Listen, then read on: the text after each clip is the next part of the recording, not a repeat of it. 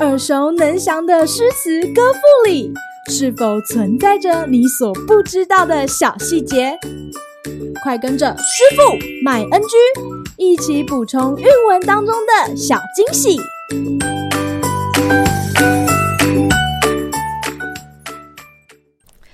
大家好，欢迎来到今天的师傅麦恩居。今天要和大家介绍张九龄的《赋得自君之初矣》。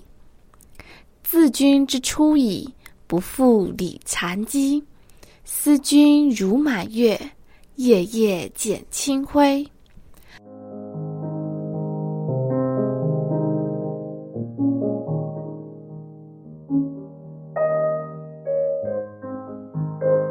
这首诗与我们上周读到的《望月怀远》，同样都是以月光来寄托思念情感的诗歌。诗人这次站在女性的角度，描写闺中妇女思念丈夫的离愁。诗歌首句出自汉朝徐干的《思事主诗》，其中的第三首就写道：“自君之初矣，明镜暗不至。思君如流水，何有穷已时？”自君之初矣，也是乐府诗的歌名。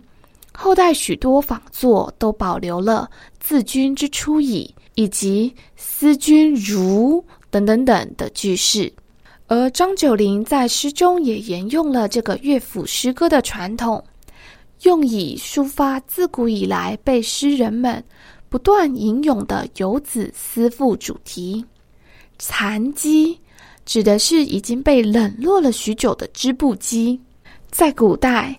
纺织本是女性在家从事的工作，但诗人在此写道：家中的织布机已经很久没有使用了，可见女主人因为思念丈夫而无心织布。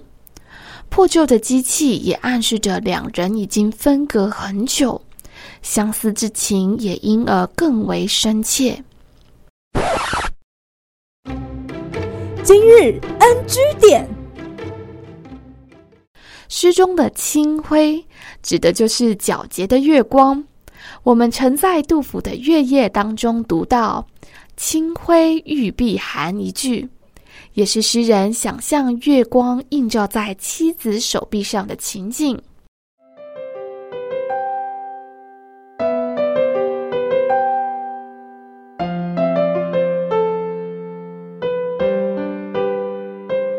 诗人将思念比喻为月亮，皎洁无瑕，又象征着团圆的满月，引发了离人无尽的思绪。